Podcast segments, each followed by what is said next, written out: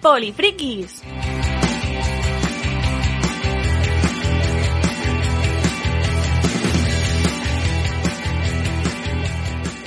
Buenas tardes, buenas noches, buenos días, depende de cuándo nos estéis escuchando. Bienvenidas, bienvenidos a un nuevo programa de Polifrikis, el podcast en el cual hablamos de todas esas series que nos encantan, de todos esos cómics que disfrutamos, de esos juegos que no podemos dejar de jugar, como el Marvel Snap, por ejemplo, que hay quien ya tiene hasta dos cuentas, una para en niveles bajos y otra para niveles altos. En fin, que vamos a charlar un rato de todo eso que nos gusta muchísimo a todos nosotros. Hoy, hoy con la ausencia, con la ausencia de Andrés, que por obligaciones eh, personales nos ha tenido que, que dejar a, nosotros al mando. Pobrecito, no sabe lo que ha hecho. Eh, y me toca a mí presentar, pues bueno, como hacía en las primeras temporadas. Y sin más dilación, pues bueno, pasamos a presentar a los miembros del programa, los contertulios habituales. Eh, y como no, pues bueno, vamos a presentar al insigne arqueólogo con su sombrero fedora, su látigo y su cazadora de cuero. ¿Qué tal, Millán Mozota? ¿Cómo estás? Muy bien, aquí surfeando el tópico, por lo que parece, sobre sí. los arqueólogos.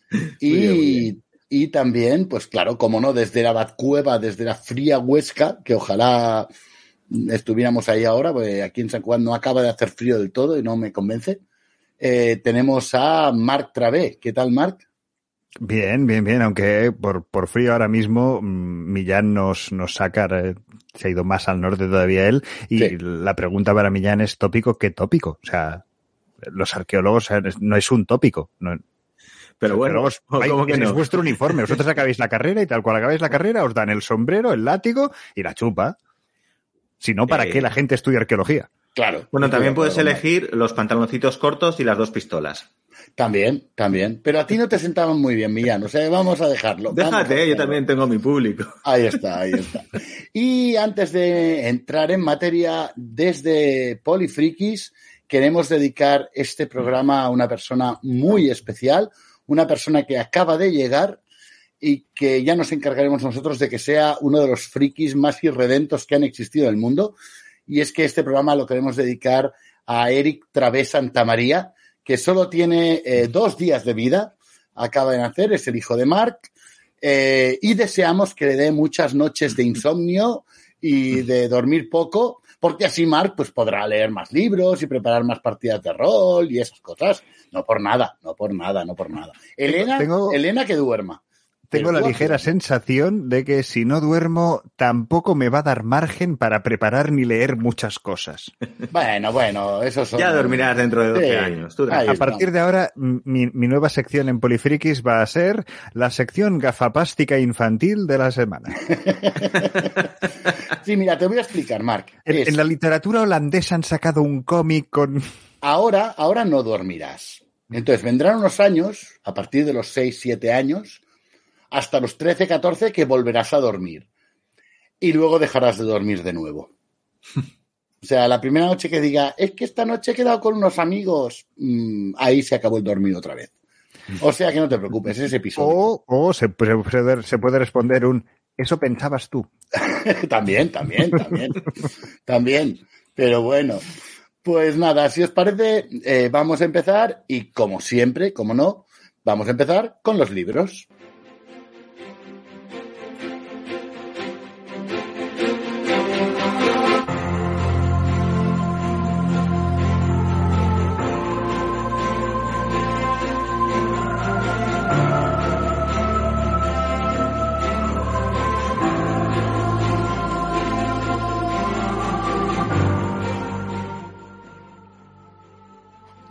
Y nada, pues ya que empezamos con libros, pues bueno, pues empiezo hablando yo, que para eso soy el, librero.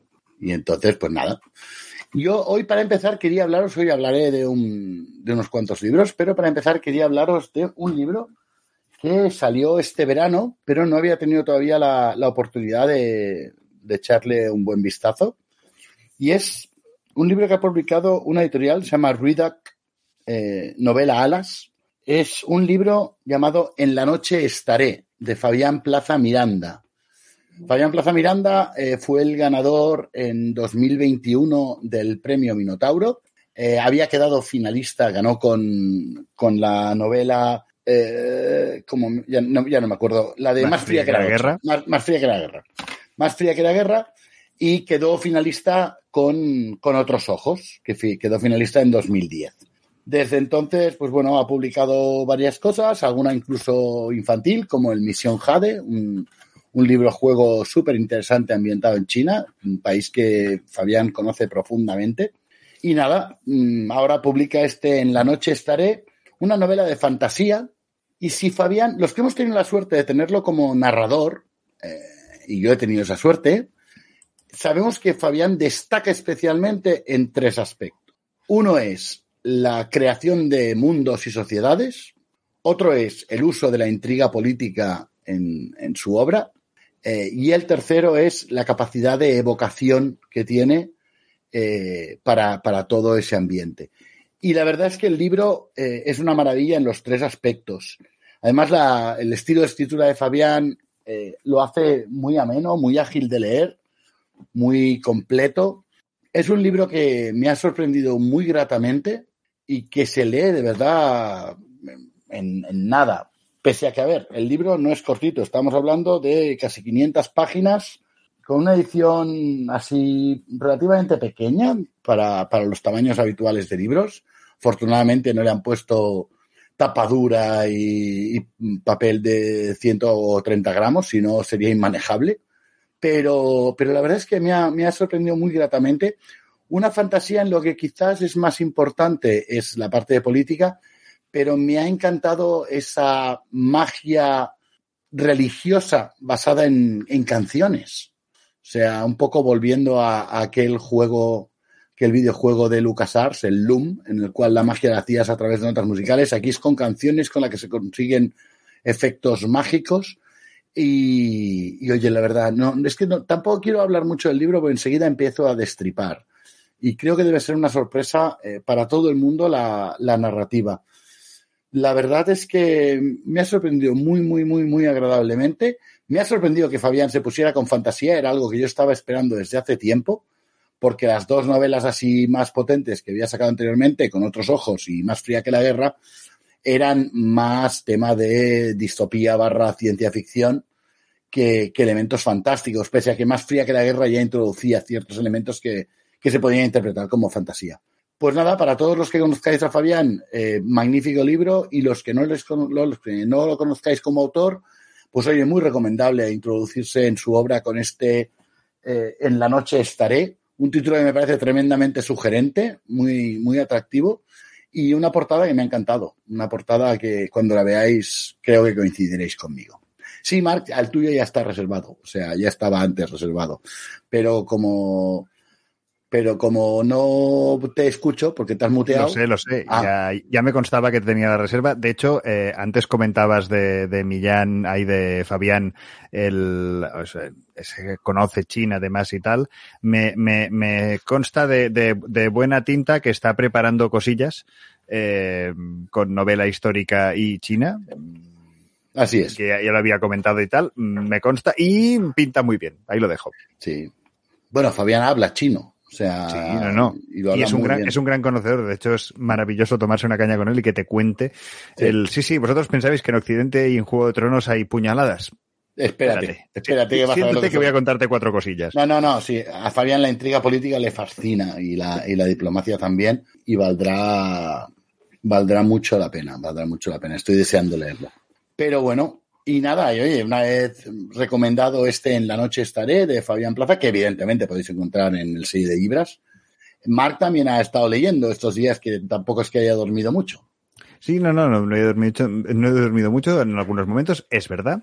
Eh, este es uno de los libros que llevaba justo antes de que ocurriera el último evento. Los libros que me he leído después del evento o lo que me he leído después del evento, igual es un pelín más pasapáginas.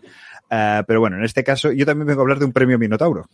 Eh, casualmente, cuando fuimos, cuando fuimos a la, en el Festival 42 el año pasado, que estuvo Fabián, eh, que él había ganado, eh, conocimos al ganador de la edición anterior, que era Sabino Cabeza con su novela Frontera Oscura, que es una novela que también he aprovechado para leerme estos días. Es, esta sí es ciencia ficción, pura y dura, además es ciencia ficción con un ritmo narrativo mm, bastante ágil, pero, pero con una carga científica contundente. Eh, está ubicada en el 2560, en una humanidad que haya logrado extenderse por unos 8.000 planetas eh, gracias a los motores anagrábicos que permiten saltos espacio-espacio. ¿Y de qué va la novela? Claro, súper comprensible todo. Sí, no, no. Supongo que para una persona como tú, pero para la humanidad en general, no sé si eso de espacio-espacio se entiende. Aquí, aquí viene la traducción, ¿vale? Ahora tampoco me pidáis a mí que me ponga mucho más técnico a la hora de explicar, porque puedo que entienda el concepto, pero no sea capaz de explicarlos eh, o hilvanarlos de manera coherente.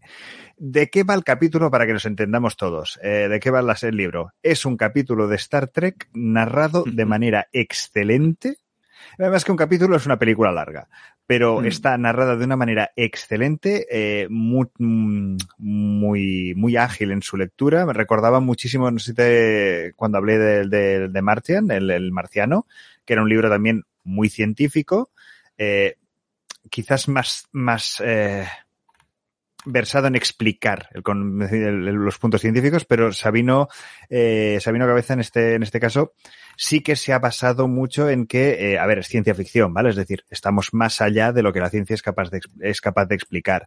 Pero un poco juega a, a lo Michael Crichton sin ese componente de fantasía. Es decir, la ciencia ha llegado hasta aquí y hasta aquí yo tengo que ser absolutamente fiel a lo que hay. A partir de aquí hasta aquí hay una serie de teorías y yo me muevo en ese corriente científico, tanto astronómico como físico, eh, para que la teoría en la que yo baso los distintos elementos eh, cupiera mm, sin decir grandes animaladas.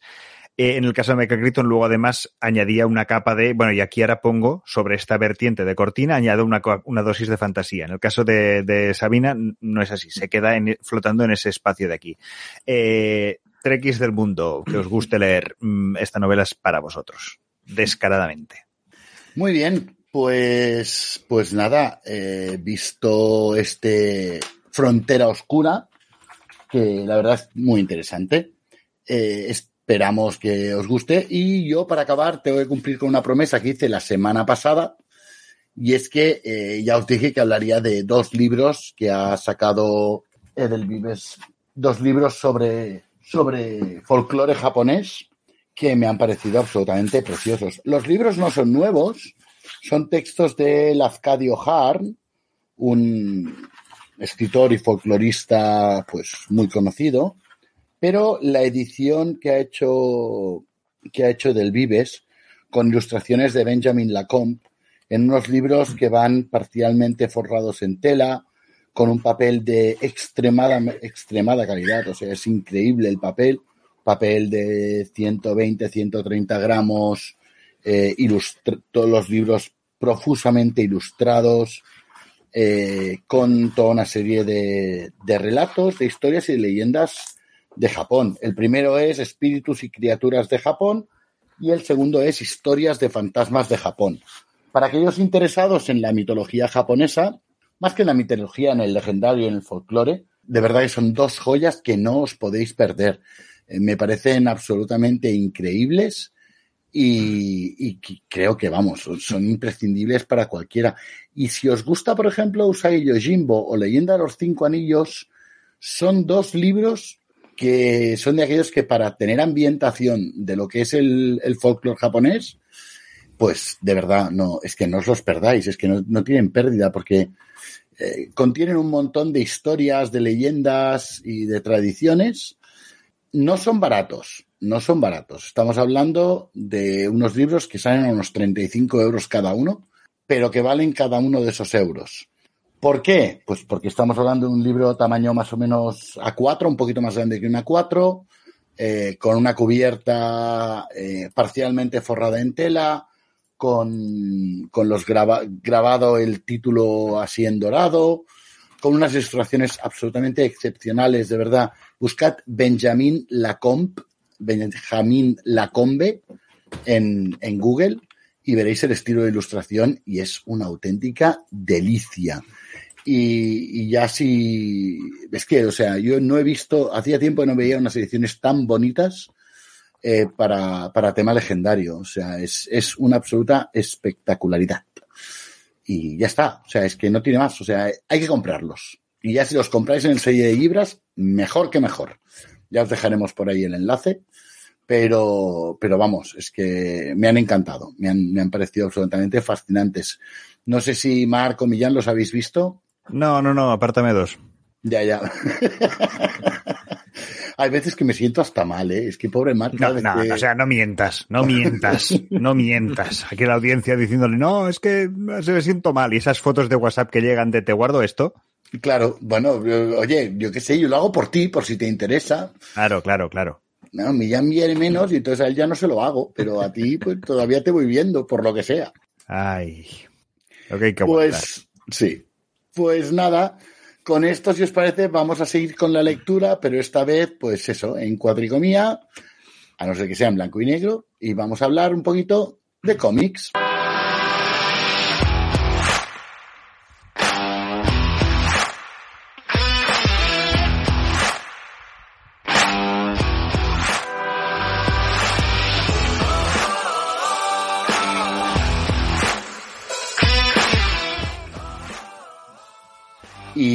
Para hablar de cómics, pues evidentemente, pues no, nada, o sea, últimamente hay que hablar con Mark cuando hablamos de cómics, pues está eh, imparable en el tema de cómics. Así que, Mark, ¿qué has leído últimamente?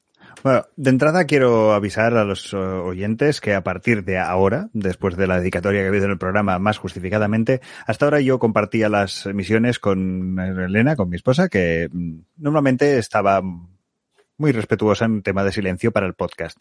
A partir de ahora, el nuevo inquilino puede no mostrarse conforme, así que si oís llantos, lo lamento mucho, pero ahí están.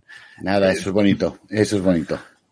Bueno, eh, hoy qué nos toca? Eh, hoy nos toca para empezar el Drácula de George Bess, que es una auténtica joya, es una adaptación prácticamente literal de la obra de, Bram Stoker, es decir, no inventa nada, no... Me encanta, me encanta que hagas un cómic de Drácula precisamente hoy, Mark. Me encanta. Me encanta. Es que em- mañana, o sea, hoy cuando grabamos este programa es lunes, la mayoría lo escucharéis mañana martes, eh, pero eh, mañana martes en, en, el club de lectura de fantasía y ciencia ficción de la librería del sello de Libras, precisamente el libro del que vamos a estar hablando es Drácula de Bram Stoker. O sea que, vamos, o sea, me lo has puesto como anillo al dedo para, claro, para hacerme la promo. Es, tan difícil colocarte la, por promo a ti. alguna de nuestros oyentes, alguna persona en la audiencia no hubiera leído la novela de Drácula, ¿vale? Pensando, no, que es un libro del siglo XIX, es una cosa. Es una novela alucinante. Una de las, para mí, una de las primeras novelas modernas. Tiene un ritmo que está muy, muy bien y es que, o sea, todo lo que luego vais a ver, todo lo chulo, todo lo interesante que aparece en las adaptaciones en el cómic, en las películas, está en la novela. Sí. Y os diría que esto es una falca tremendamente trabajada, pero como Pablo no me cuenta nada, eh, no tenía ni idea. Eh, así que nada, ahí te lo he dejado fácilmente, pero no, ahí, ahí queda, ahí queda la promo hecha, eh, demostrando que no te cuesta nada colarla. No. A lo que íbamos. Drácula de George Bess. Eh, esto es un, un, un, must. O sea, cualquiera que le haya gustado Drácula, cualquiera le gusta el cómic, este es una, un imprescindible. Es una obra eh, de 2019, publicada originalmente en Francia por Ediciones Glenat, que eh, George Best, tanto guion como dibujo, a ver, guion, entendámonos, ¿vale? Es la adaptación. Eh, lo que sí que está es muy bien adaptado, es decir, encuentra muy bien el cómo coger las ilustraciones clave para poder eh, al final está haciendo una adaptación a un medio distinto y la, parte de los bocadillos para que no resulte absolutamente pesada. ¿Vale? Sí que juega también con los puntos de vista que se dan en determinados momentos de la novela, pero mm, aquí ignoramos el formato diario, es decir, no hago una, una traslación directa de los textos, sino que voy a captar el espíritu de cada uno de esos aspectos y los, los adapto en la, en la novela, ¿no? Bueno, pues eh, a nivel de dibujo es absolutamente maravilloso. Todo. Ya tal cual empiezas y, hay, una, hay una imagen de, de Mina y Lucy paseando por el cementerio, que tienen una serie de conversaciones, eh, el cómo está plasmado una, una página completa en la que se juega todos esos aspectos es absolutamente maravilloso. Es un dibujo extremadamente detallista, eh, todo blanco y negro, es decir, todo eso a base de tintas, con un dominio de las tintas absolutamente maravilloso. De, de, George Best, bueno, es un señor ya con una carrera eh, contundente. Tiene, si buscáis, tiene un montón de obras, tanto adaptaciones como obras eh, de adaptaciones literarias como obras eh, de nueva creación. Y eh, yo no había encontrado hasta ahora una adaptación al cómic de la historia de la novela que fuera tan esencialmente brillante en su adaptación. Mm, muy bien. Oye, estoy mirando aquí algunas imágenes, me parece absolutamente impresionante. Desde luego, si os gusta el cómic este en blanco y negro, con textura, con tramas en blanco y negro, con esas masas de, eh, de, oscuro que hacen el contraste, ¿no? Ese dibujo clásico que viene de, pues, cosas de como Conan o eh, Solomon Kane, ¿no? De, de los años 70 a los años 80 eh, es muy en esa línea y es, eh, bueno, a mí me parece muy, muy chulo. Me recuerda a otro ilustrador, lo que pasa es que no me sale el nombre, un ilustrador clásico, bueno, no sé, es, mm. era por dar un, un, símil para los que no hayan, no conozcan la obra de, de George Best, pero había un ilustrador, no lo recordaré ahora, ¿eh? Pero... Wrightson. No, una adaptación de, de Frankenstein. No, no, no, no tiene un toque a Wrightson, pero es más limpio de, de, de trazo. Sí, Wrightson enseguida es, es más, menos plumilla. Sí. Entendido como el instrumento de dibujo. Sí. Eh, pero eh, si es que si pudiera recordarlo, estoy buscando referencias a ver si lo encuentro, pero pero no, no, no, no me sale. Lo recordaré cuando deje de pensar en él, ¿eh? Pues me sale Manara, pero no es Manara. O sea, es un, un estilo Manar es más limpio que, George Best, o sea, es de línea más, más clarita, más fina, más definida. Sí, George, Best tiene unos acabados más duros, eh, y más preciso y, con más preciso, o sea, con detalle más preciso. Manara tiene muchas veces un trazo suave, pero que lo acaba en plan de bueno y queda al aire. George Best no, George es de los que acaba, sí que recuerda mucho a las líneas eh, de cómic más clásico, como decía Solomon Kane, con el bárbaro, alguna de estas eh, con, un nivel de detalle mucho más potente. Pero tú quieres decir el que hizo la adaptación de Frankenstein. No, tampoco, tampoco. No, ese no, es Bernie Wrightson. Ese es Wrightson también. yo la adaptación de Frankenstein que vi fue, fue la de Bernie Wrightson. No, si es que mm, no me saldrá. No sé si es un, un autor que incluso se hizo, hizo alguna adaptación. Estoy hablando de un autor de la época de Tautain, eh, que mm. hizo incluso algunas adaptaciones de novela clásica. Quizá por eso me lo ha recordado. Ah, pero ahora no me sale. Creo que era un ilustrador argentino. A mí me parecía absolutamente fascinante. Pero bueno, es igual, no, no es importante. El caso es que me parece, me parece increíble. Este Drácula ya lo hemos tenido en, la, es el de Norma, ¿no? El, sí, en España lo publica Norma. Lo publica Norma. Eh, lo, lo, lo hemos tenido en la librería varias veces y, y es una pasada, es, es, increíble. No sé si ahora estará disponible, espero que sí, espero que sí. Pero bueno, Norma nos suele descatalogar demasiado.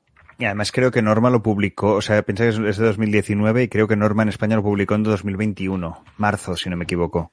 Sí, puede ser. O sea, no hace tanto tiempo. No, no me estoy marcando un millán.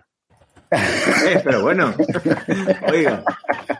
Pues mira, vamos a comprobarlo rápidamente. Estoy ahora mismo buscándolo a ver si eh, Drácula, George Bess, a ver qué nos dice Mira, la ficha bibliográfica nos dice que la última edición sí está disponible, está disponible sin problemas. Sí, sí, la última edición es de marzo de 2021. O sea que sí, lo vais a poder encontrar sin ningún tipo de problema. Eh, y, oye, muy recomendable. La verdad es que lo, lo, tengo por ahí en casa. Bueno, en casa no, lo tengo en el, en el local. Pero, pero oye, a mí me parece un cómic absolutamente excelente. Y con esto, si os parece, vamos a hablar de algún otro cómic, porque Millán, a ver, ¿qué Marvelada nos has traído hoy? Marvel Zombie del demonio. Bueno, pues hoy es un, volumen de estos tochacos de... No es demasiado gordo, ¿eh? pesa, pero no, no es exageradamente gordo. ¿Vale? es el, para, lo habitual en... Sí, en la colección Marvel Now Deluxe, el tomo 4 de Invencible Iron Man, ¿de acuerdo? En el cual Iron Man pues prácticamente no sale. ¿Por qué? Porque sale otro personaje, que es un personaje súper chulo, creado por Bendis, ¿no? Es el gran guionista de, uno, uno de los grandes guionistas de las últimas épocas de, Marvel, que es Riri Williams, cuyo nombre de guerra o superheroico es Ironhead, corazón de hierro, ¿vale?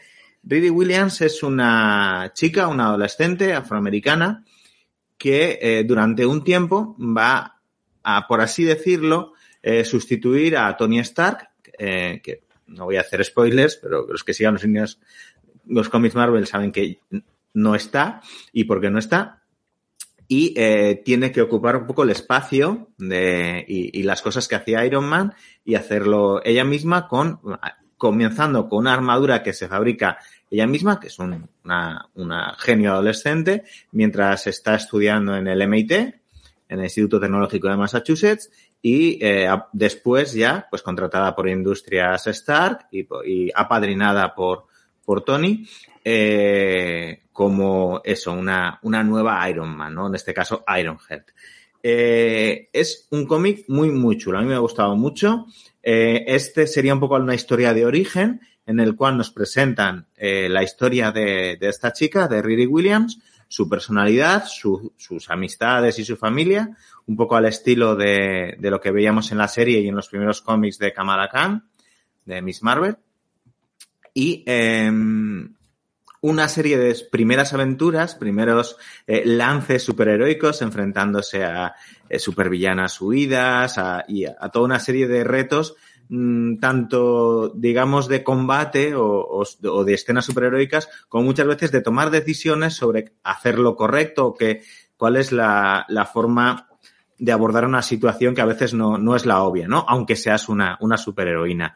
Algo que me parece que Bendis hace muy bien, ¿no? Darle un giro a, de profundidad y de reflexión sobre qué significa ser superhéroe y al final eh, si todo se puede solucionar o no a cacharrazo limpio, ¿no?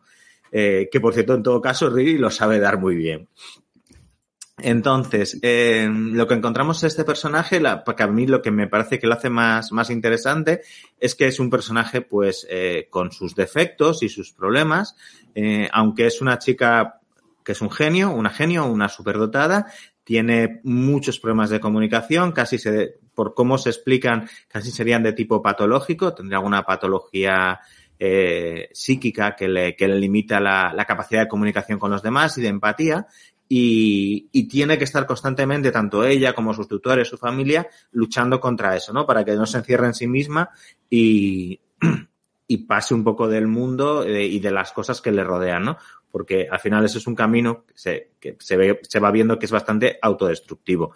Y con todo eso, el Bendis te crea una historia muy chula, también de una heroína que al final es una adolescente idealista que quiere hacer las cosas bien y que a veces le sabe dar una, una lección o una vuelta de tuerca a, a, los lugares comunes y a las ideas que tienen los, los adultos sobre lo correcto y lo incorrecto o el bien y el mal, ¿no? Una serie de reflexiones muy interesantes. Y, y ahora diría que a los que quieren ir al cine o ver las series de televisión de Marvel sin saber absolutamente nada, pues que se salten los siguientes 30 segundos o, o minuto de programa, porque voy a hacer algunos spoilers, ¿vale? Muy pequeños spoilers. Porque ya sabemos que Riri Williams va a aparecer en la película que se estrena ahora de Pantera Negra, Wakanda por siempre, que es la siguiente gran producción de Marvel en el cine y aparecerá Riri como Ironhead eh, en su primera aparición en el universo cinematográfico Marvel que preludiará a una serie que se estrenará el próximo año en Disney Plus. O sea que vamos a tener Ironhead también para rato. Es un cómic, ya te digo, muy entretenido, muy fácil de leer, muy disfrutable, que además le da un girito, tiene un, un punto de interés más de, de, lo que será, pues, eh, de lo que sería el, un, un cómic ligero de superhéroes, ¿no? Bueno, muy al estilo Bendis. Muy bien, muy bien. Oye, pues la verdad es que muy interesante. No he leído nada de la parte de, de Ironheart y, y, tengo ganas, tengo ganas, pues sí. me han hablado muy bien de, de esa, ese derivado de, hmm. de Iron Man. Y Está muy guay. Eh, lo que pasa un poco es que, aparte, si cuando ya te sales de la, de la propia serie de Invencible Iron Man, el problema que tienes es que Riri Williams aparece en muchas series, pero siempre en eventos de estos tipo crossover, ¿no? Que es un poco de plan, joder, me tengo que comprar este volumen, este tomo, no sé qué y tal. Como con otros personajes también de ahora, también pasa eso. Muy bien, muy bien. Oye, pero Mark, ese Drácula de George Best a mí me ha parecido un poquito ligero para lo habitual. Sácanos algo así más gafapástico, más, más mm. así. Y no, y tampoco saldremos con lo más gafapástico, pero sí saldremos con otro auténtico eh, clásico últimamente de los cómics, que es El Buscón de las Indias. ¿Vale? El Buscón de las Indias es eh, una, una obra de Alain Aroels en, en, el guion y eh, Juanjo Garnido, más conocido por ser dibujante y colorista de Black Sat, eh, que eh, lo que hacen es continuar a un clásico de, de la historia. Es decir, eh, es la historia de la vida del buscón, llamado Pablos, ejemplo de vagabundos y espejo de tacaños, escrito por Francisco de Quevedo. Pero Nada, este caso, hace cuatro, cuatro, días salió, ¿eh? Esto novedad absoluta. Bien, pues eh, imaginemos... Ahora no me hagas spoilers, ¿eh? No, no, no, spoiler ninguno. Bueno, spoiler sí hay uno. Eh, imaginemos que Francisco de Quevedo hubiera continuado con las aventuras de dicho buscón. Esta mm. es la premisa del Buscón de las Indias. Es decir, es el mismo personaje y nos trasladamos a, la, a las Indias donde eh, va a buscar eh, Ventura. Francamente, eh, es un cómic que um, ha tenido un doble efecto, ¿vale? Es decir, eh, hace mucho tiempo que vio muchísima gente que lo venía recomendando. Eh, Juanjo Garnido es un auténtico genio, a mí me encanta cómo, cómo dibuja, pero reconozco que me daba mucha pereza. O sea, es un cómic que yo lo iba viendo y iba haciendo, sí, sí, algún día tendré que leerlo, sí, sí, algún día tendré que leerlo, sí, sí, algún día tendré que leerlo, pero ahí se quedaba, ¿vale? No, ni lo compraba, ni lo cogía de la biblioteca, ni allá, allá, se, allá lo dejaba. Hasta que, bueno, no sé, el otro día fue un, venga, va, ya no le doy más excusas, estoy con el modus gafapástico, no va a ser un, no va a ser, no va a ser más gafapástico de otras cosas que he leído, venga, va, vamos a ello. Y me ha encantado. Me ha encantado. Tiene tres eh, partes muy diferenciadas. No podía contar nada de esas tres partes porque eh, si lo hago os destripo el cómic. Pero sencillamente eh, el cómic sabes muy bien dónde empieza, sabes cuál es el personaje, sabes, bueno, si te has leído la, obra de Quevedo, pues tiene más gracia, pero no es para nada ni en absoluto imprescindible haberla leído. Es más, mucha gente que no haya leído la obra después de haber leído el cómic probablemente recuperen el texto, el texto clásico, pero en cualquier caso, eh, sinceramente, en esas tres partes, eh, de repente la historia se reinventa es ágil, es dinámica. Yo lo cogí, pero además es un tocho de 160 páginas. Eh, sí, las ediciones que hay ahora mismo son en cartones, es decir, no son tapa blanda, sino que es tapa, tapa dura. Publica norma editorial, por cierto, y este seguro que estaba buscado, pero además es uno de los top ventas, ya tiene segunda o tercera edición, si no me equivoco, igual más. El caso es que eh, lo cogí en plan de, va, voy a leer un ratito y ya de una sentada. O sea, es de uno de esos cómics que te agarra y tú vas viendo, vas viendo, vas viendo y vas diciendo, mm, no, ahora, ahora no lo voy a dejar. Con lo cual, eh, os lo recomiendo muchísimo. Muy, muy bien reflejado el siglo de oro. Eh, como decía, como decía Javier Marquina, después de haber hecho cómic histórico, por favor, no vayáis a buscar a ver si el diseño del galeón es exactamente con la vela que tenía que tener o si la... Pero tampoco es lo que pretende, es decir, no es un cómic histórico, es un cómic de entretenimiento basando en un personaje clásico de una obra clásica. Eh, yo fue un... Vale, porque estamos en la altura en la que estamos en el proceso de nacimiento de Eric, pero ahora te es un, ahora tengo que retomar otra vez la lectura porque mm, me, me, han vuelto a dar ganas de leerme el, el buscón. Así que mmm, ahí os lo dejo. Muy bien, pues oye, muy buena recomendación, Mark. La verdad es que me, me apetece, me apetece. Habrá que, habrá que pedirlo en la librería. Y si os parece, vamos a dar una breve noticia de juegos de rol y de mesa.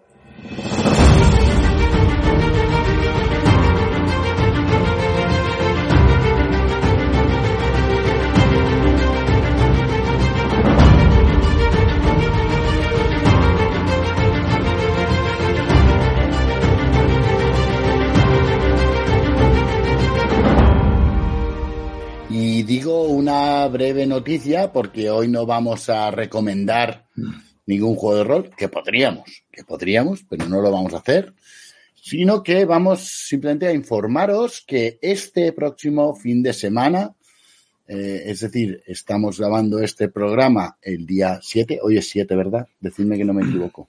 Sí, lo es. El día 7, pues nada, en la noche del día 12 de noviembre, a las 9 de la noche, 9, 9 y 10, eh, hacemos la segunda edición de la Noche de Rol en el Selle de Iras, en la librería.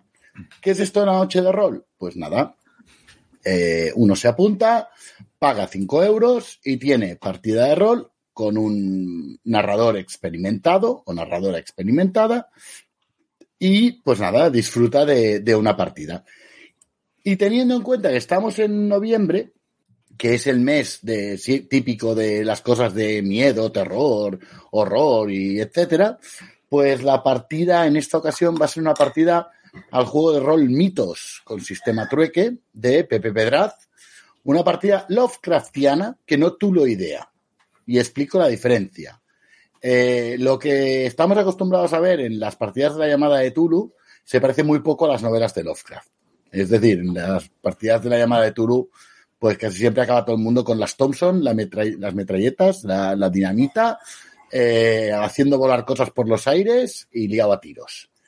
En la narrativa de Lovecraft esto no sucede. El sistema mitos, o sea, el, juego mitos, busca reflejar ese descenso a la locura progresivo, eh, esa sensación de opresión, de agobio, de tensión que se reflejaba en las obras de Lovecraft y esa es la partida que vamos a jugar. Esta vez el narrador soy yo.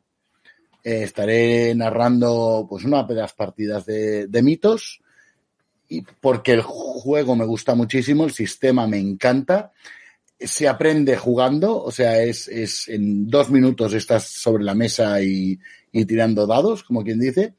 Y creo que le da un toque muy especial a esa narrativa de Lovecraft. Pepe Pedraz, buen amigo del programa, eh, y de nosotros, eh, consiguió realmente una traslación de esa sensación de angustia, de opresión, eh, que, vale muchísimo la pena. O sea que, pues nada, simplemente eso, informar de que, de que retomamos las noches de rol en sello de Libras, que esperamos que se hagan más a menudo. Y, e invitaros a, a todas y a todos los que os apetezca.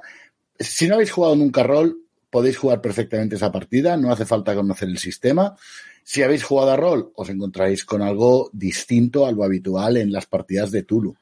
O sea que mm, atreveos, atreveos, los que estéis por la zona de San Cugat o cerca de San Cugat y os apetezca una partida diferente, pues ya sabéis, este sábado, día 12 de noviembre, a las 9 de la noche, eh, partida. Cuesta 5 euros e incluye eh, el picoteo.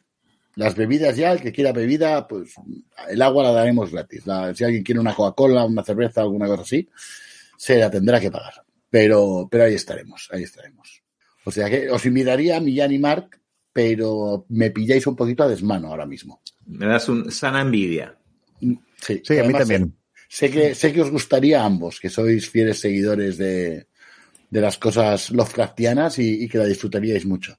Y de Pero nada, e, en mi caso, además, también de las cosas de Pepe.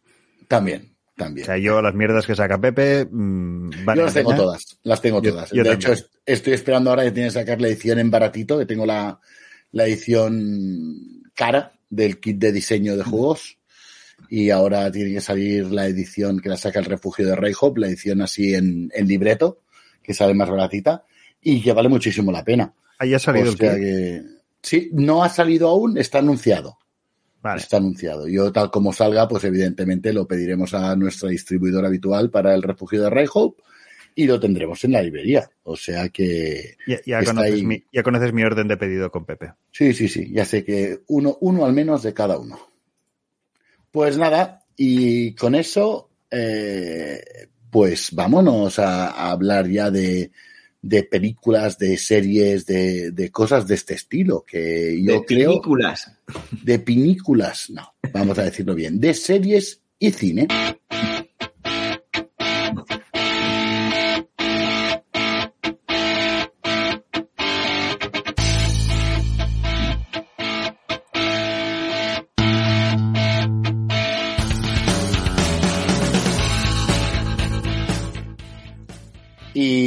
Nada, esta vez yo de Millán he hablado poco, o sea que le vamos a dejar la pelota botando en su tejado y que sea él el que nos hable de, de las pinículas, como decía. Muy bien, pues ayer, sí, ayer, respecto al día que grabamos este programa, que fue domingo, pues vi una película, una película que está muy bien, que está ahora mismo disponible en Netflix y que era de estreno. La sugirió el algoritmo y como había visto la primera película de, de esta serie, que de hecho son dos películas independientes con el mismo personaje, que no es ni más ni menos que Enola Holmes, esa hermana eh, inventada por una, una, novelista actual de el personaje clásico de Sir Arthur Conan Doyle, de que es eh, Sherlock Holmes, ¿no? Que mm, resulta que en este mundo, digamos, alternativo, un poco distinto, pues tiene, eh, no son dos hermanos, no son Mycroft y Sherlock, sino que también está la hermana pequeña de esos dos prohombres, eh, que es tan lista o más que cualquiera de ellos, y que es esta Enola Holmes, que está interpretada por una, mm, para mí, maravillosa Millie Bobby Brown, que ya sabéis que es el personaje de, de Once, de la chica con poderes, de Stranger Things. Y en este caso, pues eso, lo que interpreta es un, un personaje que le viene a dar un poco una vuelta de tuerca y una réplica a esos detectives eh, clásicos de, de la, la, novela de intriga de detectives tradicional, ¿no?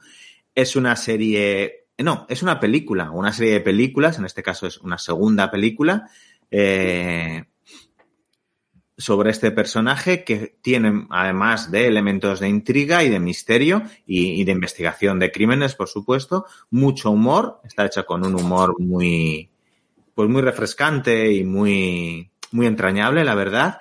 Tiene eh, una, una serie de rupturas de la cuarta pared con el personaje principal hablándonos directamente a los espectadores y diciéndonos mirad en el lío que me voy a meter ahora o esperad a ver, o no me juzguéis muy duramente, ya sé que no soy eh, una detective experimentada, pero mirad el lío en el que me he metido y va intercalando esos momentos que creo que lo hace muy, pues eso, muy ágil y muy, muy agradable ver toda, toda la película.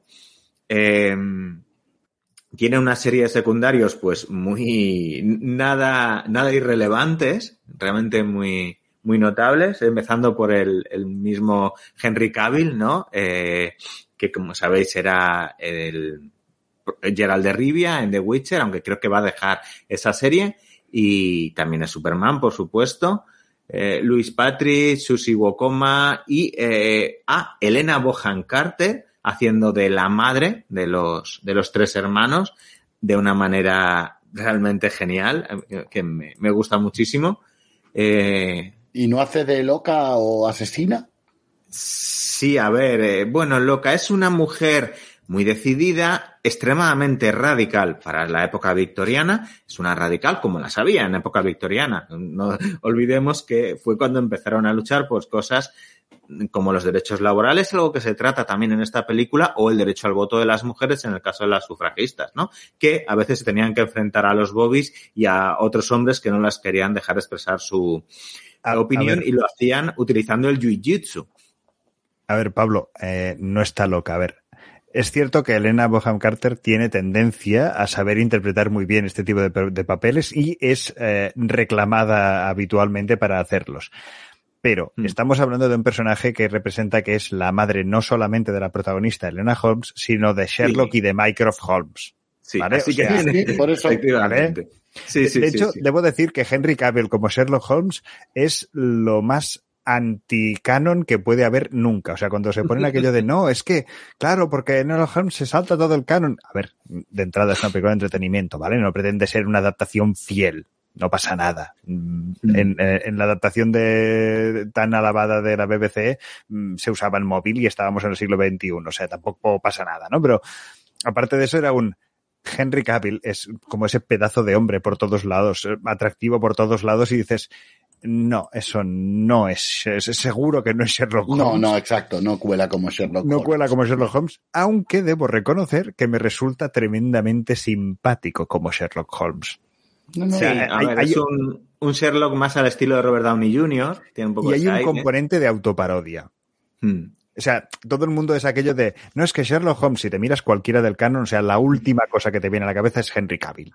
Entonces, juegan muy bien con el papel de, claro, el don perfecto Sherlock Holmes. Y claro, interpretado por Henry Cavill, pues hombre, cuádrame es el, la, la- la broma del don perfecto que interpretado por Peter Cushing.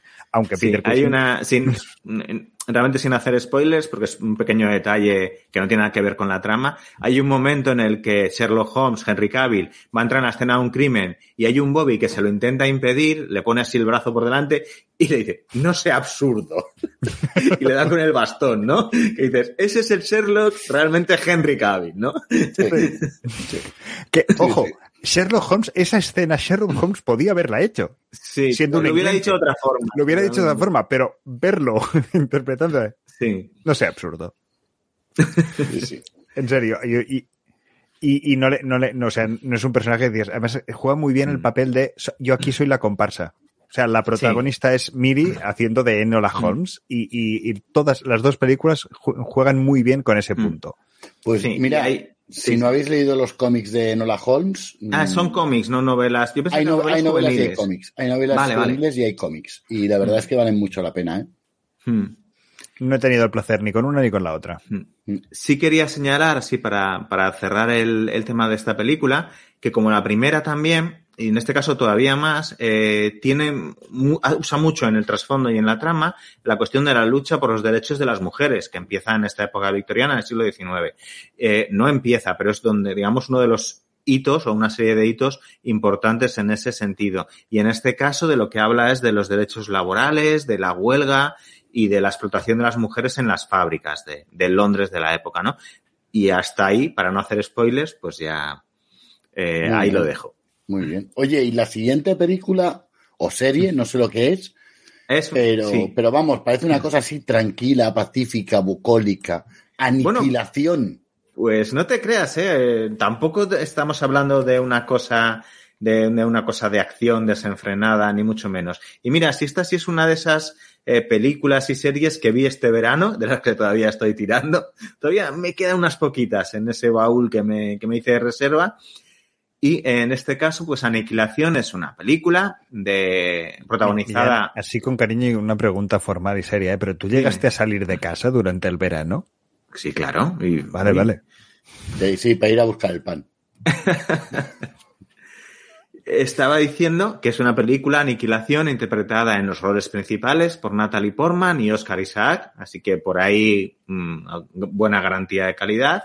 Mm. Y está basada en una novela bastante premiada que tiene ese mismo nombre, Aniquilación, de Jeff Van der Meer, que es una, bueno, escribió una trilogía de una ciencia ficción con elementos de, de misterio, digamos, y de horror. No, no serían de, de horror realmente, pero sí que tiene algunos elementos de horror, eh, que es la, lo que llaman la trilogía de, ¿cómo se llama? Del Southern Reach, ¿vale? Son, tres novelas y más o menos esta película Aniquilación adaptaría la primera de ellas, que tiene el, mismo nombre. Entonces, ¿qué nos vamos a encontrar? Primero, por pues explico un poquito el argumento de manera muy sencilla. Existe una zona, una zona donde eh, está delimitada y protegida. El gobierno la tiene como eh, perimetrada y nadie puede entrar. Y, y se, allí se, se investiga qué es lo que sucede, porque lo que sucede es una serie de fenómenos muy extraños. La zona ha cambiado, ocurren cosas que son totalmente alienígenas y eh, hay una serie de entidades, organismos que se van a ir descubriendo algo en las películas, en la película y sobre todo bastante en las novelas, que intentan tanto estudiar como controlar el, poder que pueda haber allí, ¿no? Eh, en eso recuerda mucho a un clásico de la ciencia ficción, tanto en novela como en, en película, que es Stalker, ¿vale? La película de Tarkovsky, que está basada en eh, un picnic, no recuerdo exactamente el nombre de la novela, luego me saldrá o la consultaré.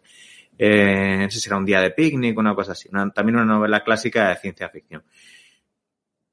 Con todos estos elementos de una zona donde suceden cosas extrañas, donde se envía un equipo a investigar, al que le van a pasar cosas así, pues muy misteriosas, que alteran, que te, te hacen un poco enloquecer también, ¿no? Y, y, en este caso es la duodécima expedición, la, historia que nos cuentan es del grupo 12 que es enviado a esta zona, que es un grupo formado por una serie de investigadoras y militares que son todo mujeres.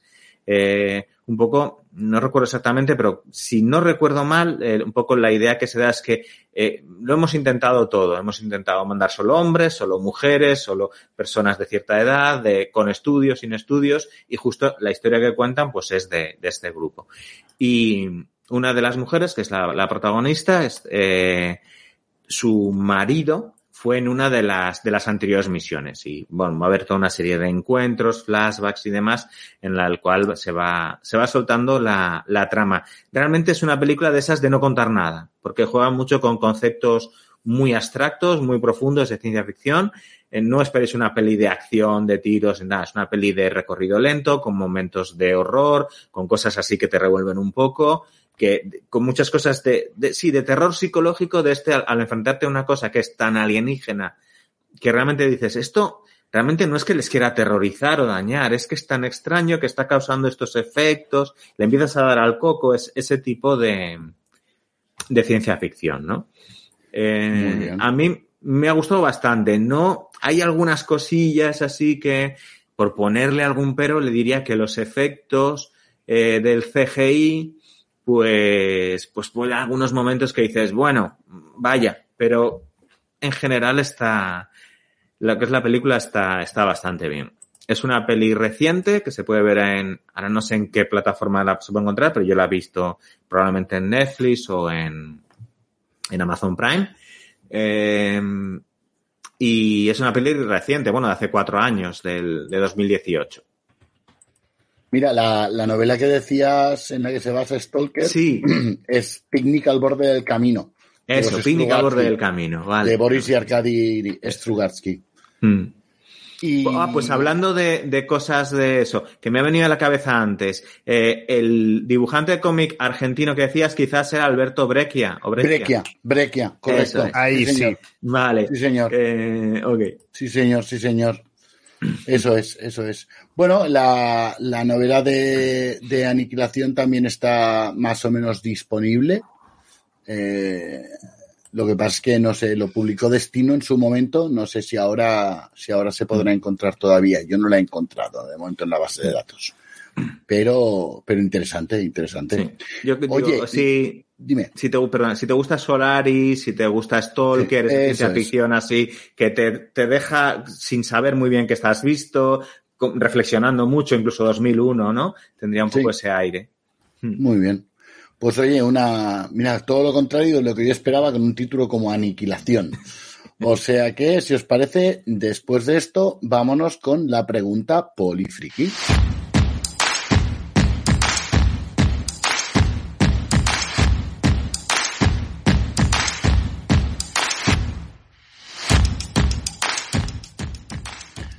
Y nada, para seguir cambiando de temas, como la semana pasada hablamos de juegos de rol, esta semana nos vamos a los juegos de mesa. Y la pregunta, la pregunta es, en juegos de mesa, ¿Eurogames o Ameritrash? ¿Con qué os quedáis? Solo os podéis quedar uno, no vale decir, y Mark no me vale decir, no, yo es que juego Wargames, no. En los juegos de mesa, ¿Eurogame o Ameritrash? ¿Con qué os quedáis? Venga, Mark, tú primero. ¿Con qué me quedo o a qué juego? uh, no sé, a ver, ¿qué prefieres? Ameritrash. Ameritrash. ¿Por alguna razón? Por dos razones. La primera, porque siempre me ha gustado mucho esa parte de, bueno, pues vamos creando el bicho y va subiendo y vas consiguiendo objetos. Esa parte me gusta, sea competitivo o cooperativo. Eh, lo segundo, porque la mayoría de los Hero Games me recuerdan a mi trabajo. O sea, es un. No voy a buscar la máxima eficiencia para tal. Es un. Lo siento. Mm, cuando hay un, hay juegos, hay Eurogames mm. que funcionan muy bien y que me gustan muchísimo, pero hay muchísimo Eurogame que es un. Ya. Mm, me he pasado ocho horas haciendo exactamente eso. Eso. no me apetece jugar a esto. ¿Y tú, Millán, Eurogames o Ameritrash? No, Meritrash, claramente por el plástico o, las, o las pilas de, tokens, lo que toque, eh, por, por el punto de aleatoriedad también, que siempre le dan los dados o otros randomizadores que tengan, que es muy típico de la Meritrash, ¿no? Una, una parte de suerte y de, emoción que viene con la suerte. Y, y también porque en general, para mí, eh, consiguen mejor la tematización o sea, te metes más en la idea de lo que te quieren proponer a nivel temático que los Eurogames, que en los Eurogames, a ser en general tan sencillos y tan definidos, tan streamlined, ¿no? Como se, se diría en, inglés, eh, le ves rápidamente, ¿no? El, lo que va detrás de juego y, y te quedas más con esas mecánicas que con la tematización, ¿no? a mí me encanta más por eso. Después te vienen joyas como el lacrimosa y de repente te tragas las palabras como las que acaba de decir Millán, en las que en general coincido. Pero sí que es verdad que hay Eurogames que a mí me encantan, lo admito. Pero si solo pudiera quedarme con uno, yo probablemente eh, me quedaría con los Ameritrash. Otra cosa es que los pueda jugar. Porque no, siempre se, se, extiende más el uso de, Eurogames o por partidas de media horita y tal, pues hay, hay juego, una horita y pues hay juegos que funcionan mucho mejor. Luego también está un componente eh, en los Ameritrash, como por ejemplo el Batman Miniature Game que era un, ah, tal, es que te has comprado un juego, error. Me he comprado trescientas y pico miniaturas con las que además venía un reglamento. Eso es, eso es. No, yo tengo, yo tengo que reconoceros que también, que soy a Meditrasher, que, que me gusta más, sobre todo por lo que decía Millán, ¿no? Por esa tematización, esa capa de ambientación que le dan. Quizá es porque son los que más se acercan a, a lo que más me gusta, que son los juegos de rol. Eh, y supongo que ahí coincidimos los tres. Eh, y sé de buena fe, además, que si estuviera aquí Andrés, también nos diría que, que Ameritrash. O sea, creo que. no, sé, por, por tocar la moral y decir que está en. Por, por, por, ir en contra, igual diría Eurogame hoy. Sí, pero, pero vamos, esa Ameritrash era muerte. Y dale plástico, igual que a mí, o que a Millán, o que a Mark. O sea, y esas. Además, esas figuritas van de fábula cuando arbitras o narras partidas de rol para usarlas como, como los malos. O sea, normalmente como los malos. Pero si ya lo hacíamos con los del Hero Quest, con las figuras del Hero Quest, que las usábamos como figuras de rol cuando aquí era difícil conseguirlas, pues ahora, pues imagínate lo que puedes hacer con un Gloomhaven, por ejemplo, ¿no? Es que, vamos, ya no, no necesitas nada más. Con eso te montas ya la mazmorra y los bichos. Y nada, si os parece, vamos a irlo dejando aquí, no sin antes recordar que Polifrikis es un programa solidario con Ayudar Jugando, la asociación que ayuda o busca ayudar a, esos niños y esas niñas que están en una situación difícil, sea por la causa que sea, eh, y busca hacerlo precisamente a través de los juegos de mesa, de la literatura fantástica, del cómic, de las series y el cine, en fin, de todos esos temas que a nosotros, a los polifrikis, nos parecen absolutamente adorables y maravillosos. Como adorables y maravillosos son los voluntarios y las voluntarias de ayudar jugando y el trabajo que hacen. Y no os despistéis porque eh, los podéis ver este mes y el que viene en un montón de sitios, porque van a estar en la fila del Joc de Tona, van a estar en el DAO, van a estar en, en las ayudas jugando, evidentemente, en las jornadas de ayudar jugando, serán el 10 y el 11 de diciembre, y que evidentemente de esas jornadas de ayudar jugando os hablaremos largo y tendido más adelante, porque, pues, evidentemente, como socios que somos de ayudar jugando, pues nos encantan y estaremos allí.